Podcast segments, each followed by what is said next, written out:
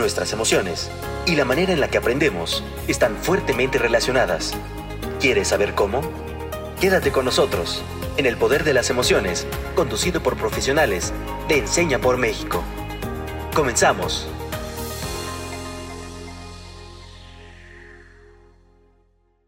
Bienvenidos y bienvenidas una vez más al Poder de las Emociones. Este es un programa de Enseña por México, organización de la sociedad civil que busca acabar con la desigualdad educativa. Yo soy Air y yo soy profesional de Enseña por México Generación 2021 y hoy les doy la bienvenida a este episodio. Y la verdad es que para mí es un episodio bastante, bastante entretenido y especial porque hoy vamos a estar hablando con Jafib, que es de Fundación Enseña Chile, y vamos a estar hablando de, de Chile a través de los ojos de un mexicano. Hola Jafib, ¿cómo estás? Hola Yair, muy bien, muchas gracias por la invitación y feliz de estar por acá. Eh, igual aprovecho de presentarme muy brevemente. Bueno, mi nombre es Jafid Antonio Pérez Cota. estudié la carrera de Nutrición y Ciencia de los Alimentos en la Universidad Iberoamericana en el campus de Tijuana. También soy alumni de Enseña por México, generación 2013, y actualmente estoy en mi cuarto año trabajando como coordinador de operaciones de Enseña Chile en la macrozona de, de la Patagonia.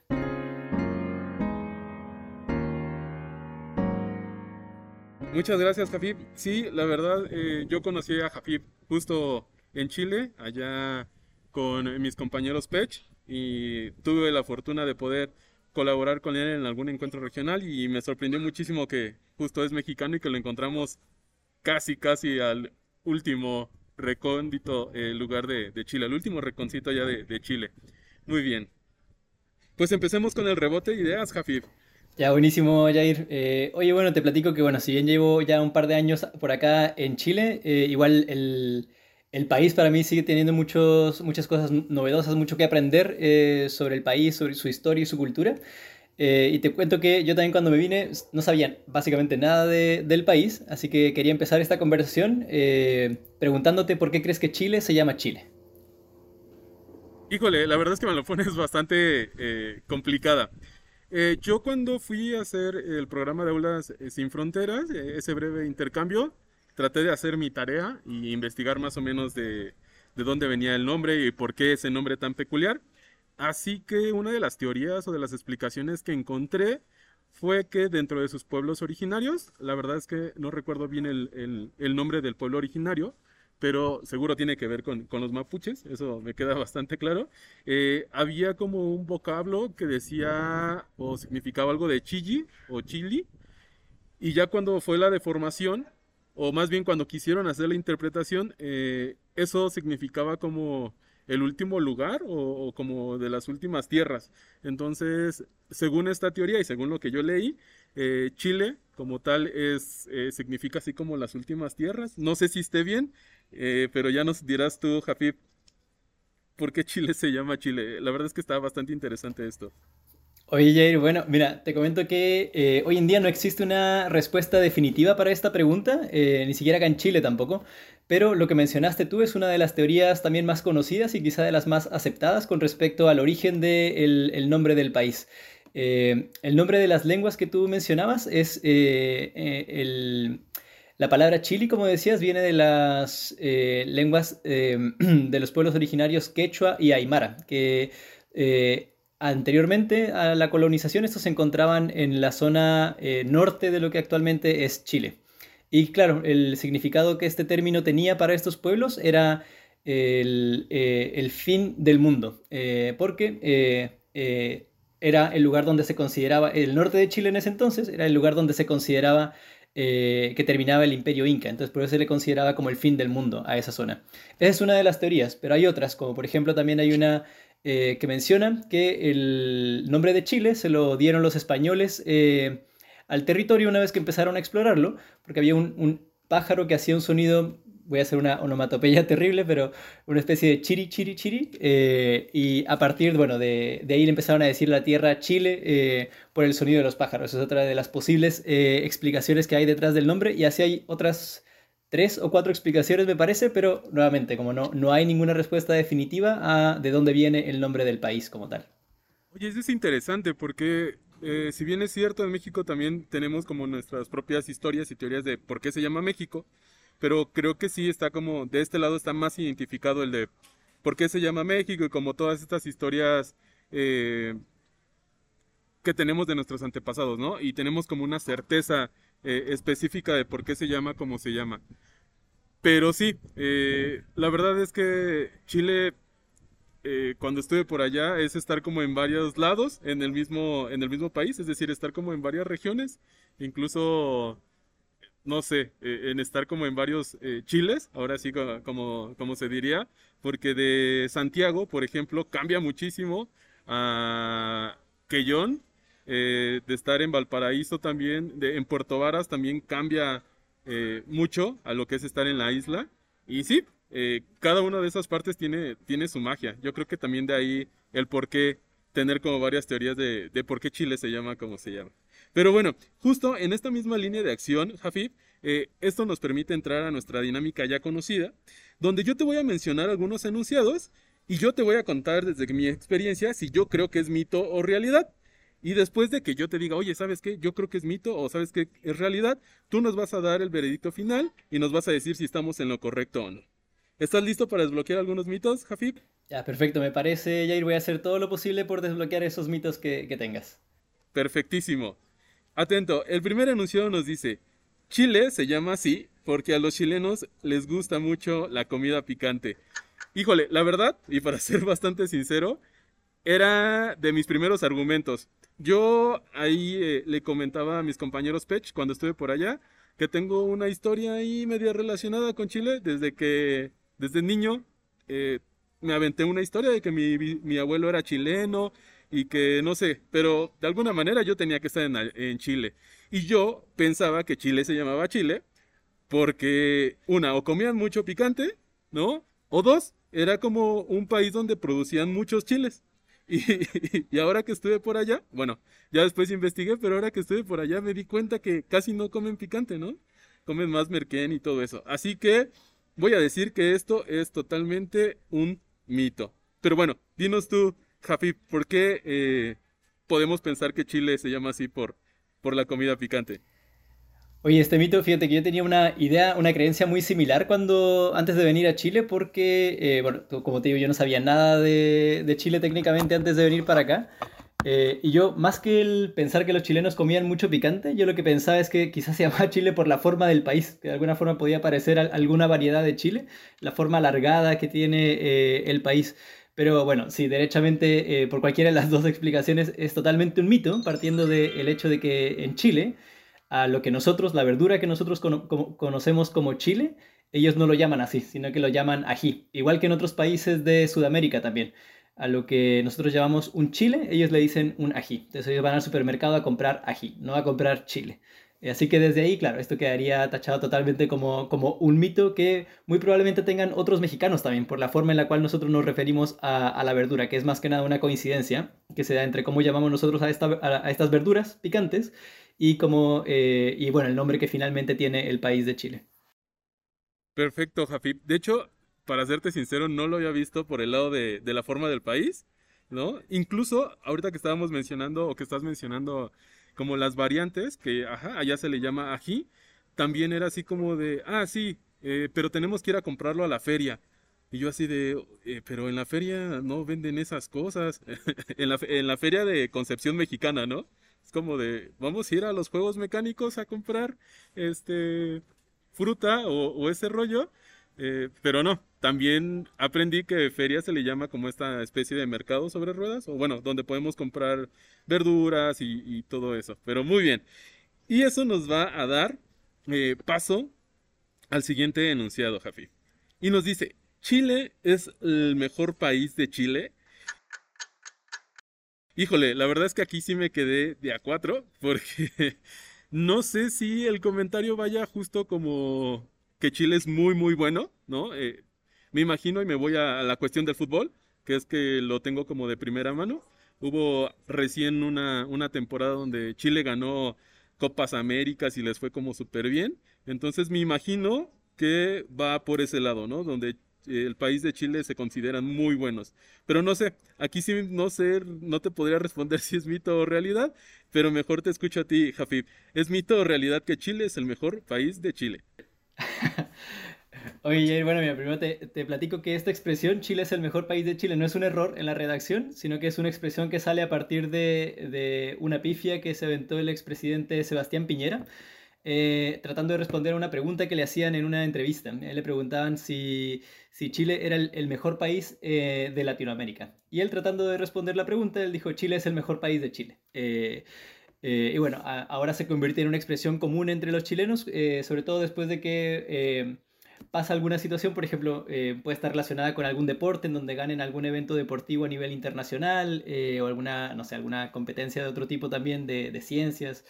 Eh, y los chilenos pueden decir Chile es el mejor país de Chile. Es una expresión bastante común ahora escucharla y hace referencia a este momento. Pero bueno, igual eh, la expresión nos da paso a hablar sobre distintos puntos con respecto a Chile eh, y cómo se encuentra el, el, Estado chileno o la sociedad chilena en relación con otros países dentro de la región para hacer algunas comparaciones muy generales.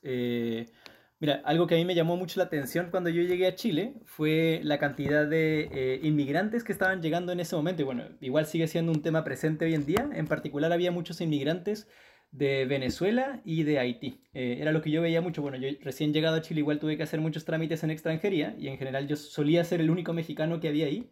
Y el resto de las personas solían ser eh, venezolanas y haitianas, que eran personas sobre todo que venían en calidad de... de refugiados eh, o evacuando sus países por distintos conflictos eh, políticos, sobre todo que se daban en sus respectivos contextos.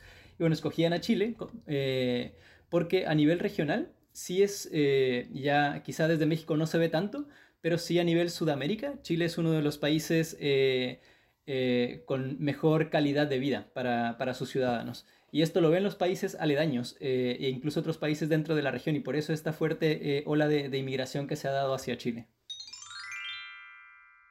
Sí, perfecto. Muchísimas gracias, Jafib. Yo, de hecho, cuando estuve eh, por allá también vi mucha gente de Haití.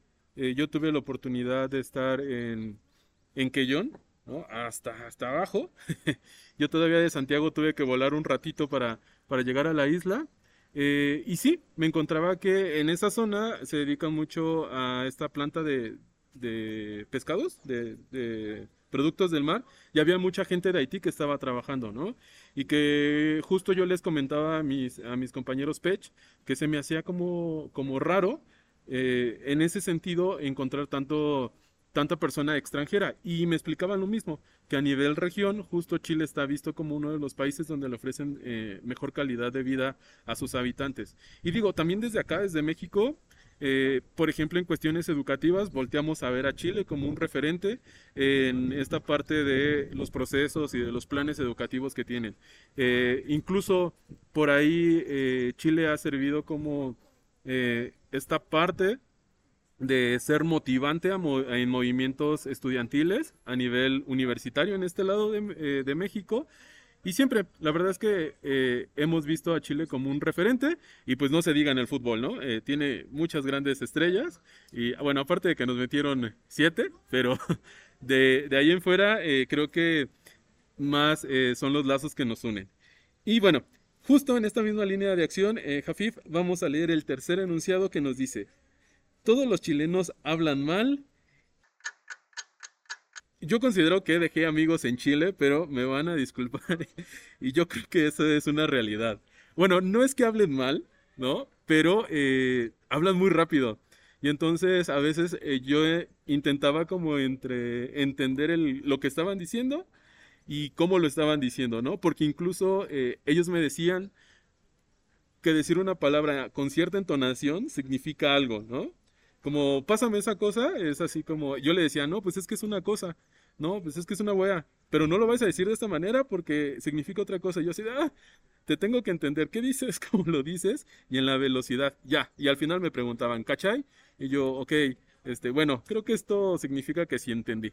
O incluso el, el ya, ¿no? Eh, eh, estás hablando y te contestan ya, ya. Y yo me quedaba las primeras veces así como de, pues ya que, Pero justo es como esta parte de decir, ok, está bien, para el mexicano, ¿no? Pero bueno, cuéntanos tú, Jafif, eh, que ya tienes tiempo allá en Chile. ¿Hablan mal? ¿Mito o realidad? Eh, mira, te, platico primero que yo cuando recién llegué a Chile en 2018, igual tuve una experiencia muy similar a la tuya, en donde sentía que, bueno, yo igual no hice ninguna, ninguna investigación previa, para familiarizarme con el acento de los chilenos o con los modismos que pudieran tener acá. Yo de hecho imaginaba que hablaban, por la cercanía que tienen con Argentina, yo imaginaba que hablaban con un acento similar a los argentinos, como pasa con Uruguay un poco, que tienen un acento similar entre ellos los argentinos y los uruguayos. Pero llegué y encontré un acento totalmente distinto, parecido a ningún otro acento que yo haya escuchado antes. Eh, y además de que tienen un acento muy peculiar, también tienen muchos eh, modismos o chilenismos, como ellos mismos los llaman. Entonces, a mí también me, eh, se me hizo muy difícil poder entenderlos, al punto de que recuerdo mucho una de las primeras conversaciones que tuve acá con, con un amigo y le tuve que decir, oye, para, como, ¿puedes repetirlo, ¿puedes repetir lo que dijiste en español? Y él me estaba hablando en español, pero me estaba hablando en el español de Chile. Entonces, a ese nivel era que yo no podía entender tanto lo que hablaban. y yo creo que yo no, podría decir que hablan mal los chilenos, ahora los entiendo a todos eh, con mucha facilidad, probablemente porque ya estoy acostumbrado a escucharlos. Eh, pero lo que sí puedo decir es que en relación sobre todo con cómo hablamos en México en general, que también México tiene muchos acentos, eh, es cierto que ellos hablan más rápido, como tú decías, también tienden a, mucho a cortar las palabras, un poco a lo mejor parecido a lo que hacen como los costeños en México, eso, por ejemplo, eso de comerse las S suele pasar mucho acá. Eh, y también tienden a usar muchos, otra vez, chilenismos, que son los modismos que tienen acá en Chile. Tienen una, una infinidad de Yo sigo aprendiendo todavía chilenismos al día de hoy. Entonces, eh, sí. Eh, obviamente no, no, puedo decir que hablan mal los chilenos, pero sí tienen una forma muy peculiar de, de apropiarse del español, por así decirlo. Perfecto, Jafif. Sí, la verdad es que como mi visita fue un poquito rápida, tuve que, poner manos a la obra y tratar de entenderle lo más que pueda, pero eh, no sé si es mi impresión, pero por ejemplo la gente del sur, del sur de Chile, eh, igual su acento es como diferente a la gente del centro, o, al menos de los chilenos que yo pude escuchar en Santiago. Eh, según yo es como un poquito más pausado, digo, dentro de esta cuestión de, de velocidad, pues ambos hablan rápido, o esa era mi percepción, pero creo que la gente de Santiago hablaba un poquito más pausado. No sé si sea cierto eso o solamente fue mi impresión, Jafet. Eh, yo, mi percepción coincidiría con la tuya y en general creo que eso tiene que ver con que las, eh, las capitales de los países suelen ser los lugares dentro de, de cada país con los acentos más neutrales, por así decirlo.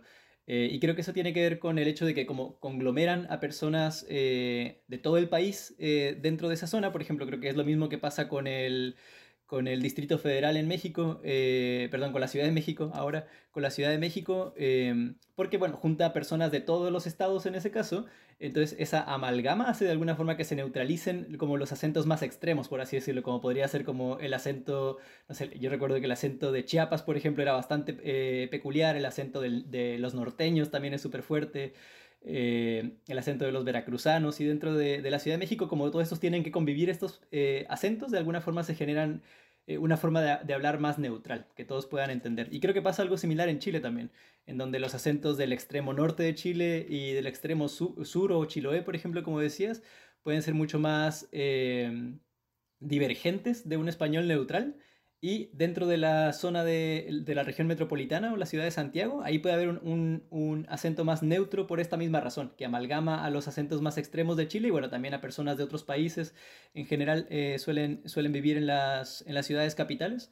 Eh, y creo que eso es lo que genera que tengan un acento más, eh, más moderado en comparación con, con, las regiones. Justo, justo, creo que como tú lo mencionas, ¿no? y esta la parte la tenemos acá en México, de que en la Ciudad de México se neutralizan como varios de los acentos, ya sean del norte o del sur, o incluso en la Ciudad de México, pues ya sabes, ¿no? Que ¿De dónde eres? Ah, eres chilango. ¿Por qué? Porque hablas cantadito, ¿no? igual te pueden, te pueden identificar por eso. Y rapidísimo ya ir para cerrando con este mito realidad. Eh, cuando estuve en Chiloé, justo decían, aquí está eh, pues el chileno, pero también eh, tienes que aprender a hablar así como chilota.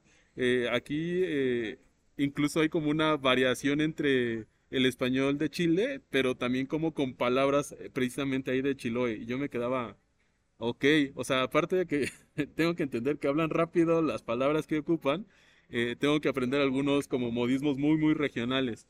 Eh, porque incluso el, yo les preguntaba, bueno, aquí tuve por ahí un, una escena bastante peculiar con la, familia del profe Byron, que fue la que me dio hospedaje, y yo les estaba enseñando como de, ah, comida mexicana, ¿no? Y entonces acá en México pues podemos preparar eh, rajitas con crema.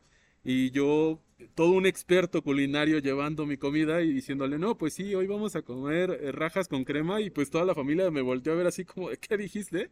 Ya después, de alguna manera me explicaron y yo, ok, sí, ya después me explicaron un poquito de por qué no debía decirle así.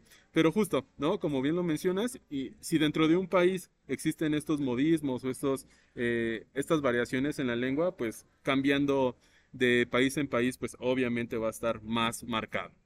Pero mira, ya con esto vamos descubriendo algunos mitos o realidades sobre, sobre Chile, Jafif. Muchísimas gracias.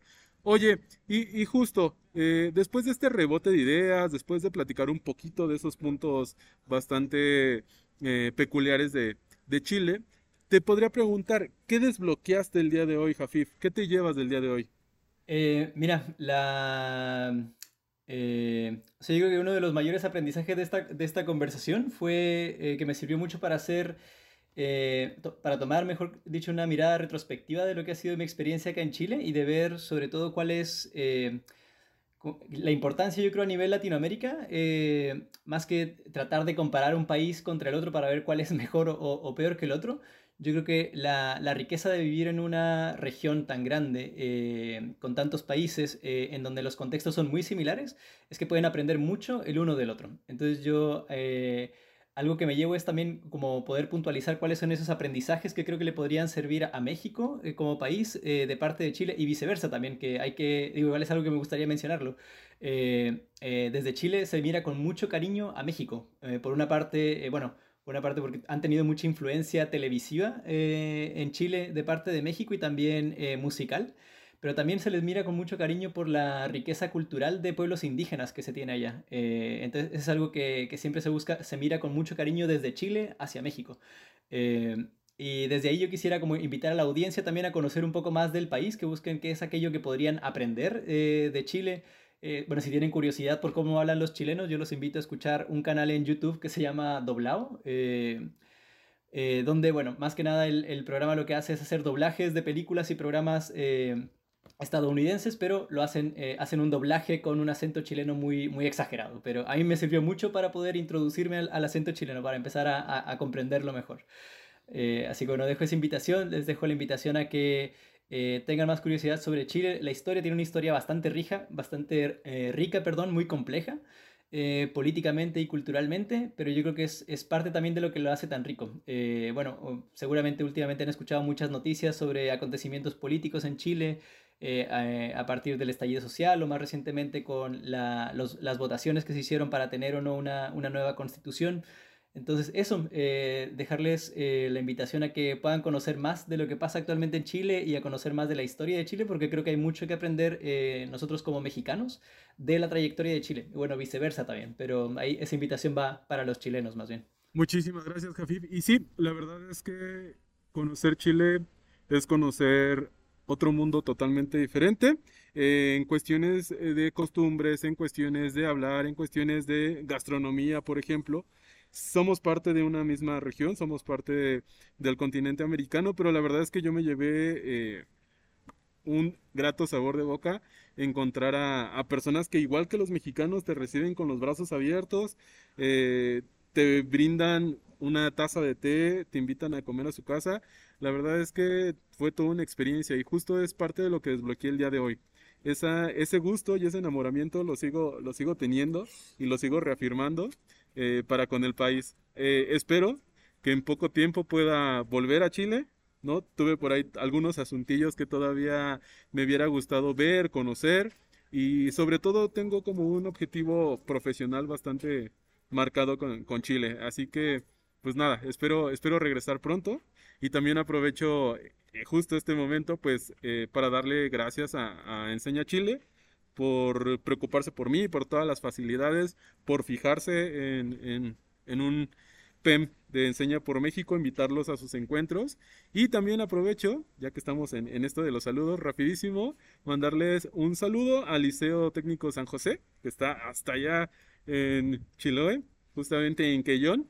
Eh, a toda la plantilla docente que siempre me, recibió con los brazos abiertos y pues sobre todo a eh, mi familia chilena, a mi mamá Gaby que se quedó por allá, a profesor, al profesor Byron, a la profesora Cata y a muchísimos eh, compañeros, a Felipe, a los Pech, a todos los que me recibieron en Chile. La verdad es que saben que los llevo en el corazón y que son muy, muy importantes.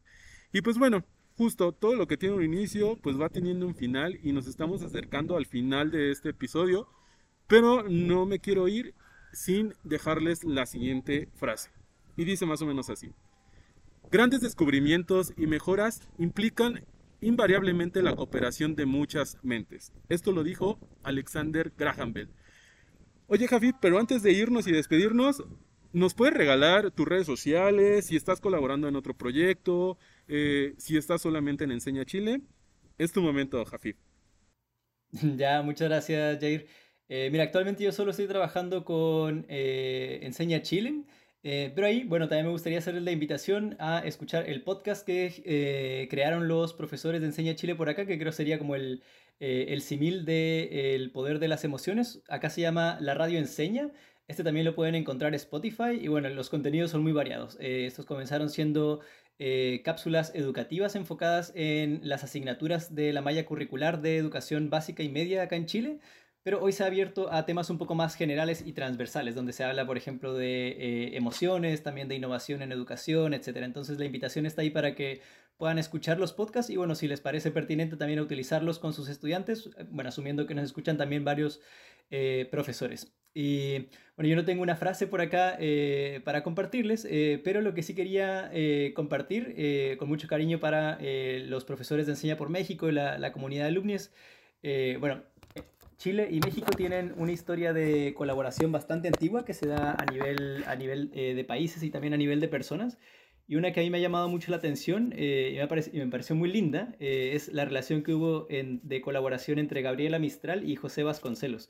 Además más que nada hacerles la invitación a que puedan conocer un poco sobre el trabajo de Gabriela Mistral, en particular la poesía que ella hace en materia de educación.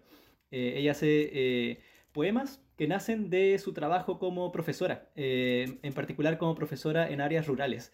Así que si buscan un poco de repente o les hace falta un poco de inspiración y quieren encontrarla, eh, quizá la puedan encontrar en los poemas de Gabriela Mistral sobre la pedagogía, eh, que tiene muchos en torno a eso. Así que esas son las invitaciones que les dejo. y bueno, también un saludo muy grande a mi familia, amigos que están por allá. Bueno, si me quisieran encontrar en redes sociales, si ponen Jafid Antonio en, su, en el buscador, quizás sea la primera opción que les aparezca. Eh, así que eso nada más, Jair. Muchísimas gracias, Jafid. La verdad es que yo sí me voy a buscar los poemas de Gabriela Mistral. Y pues nada, un abrazo súper fuerte, caluroso hasta Puerto Varas y que siga, siga creciendo esta historia de un mexicano más en Chile.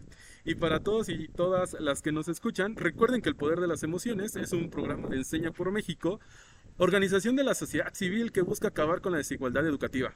Muchísimas gracias y nos escuchamos en el próximo capítulo. Adiós.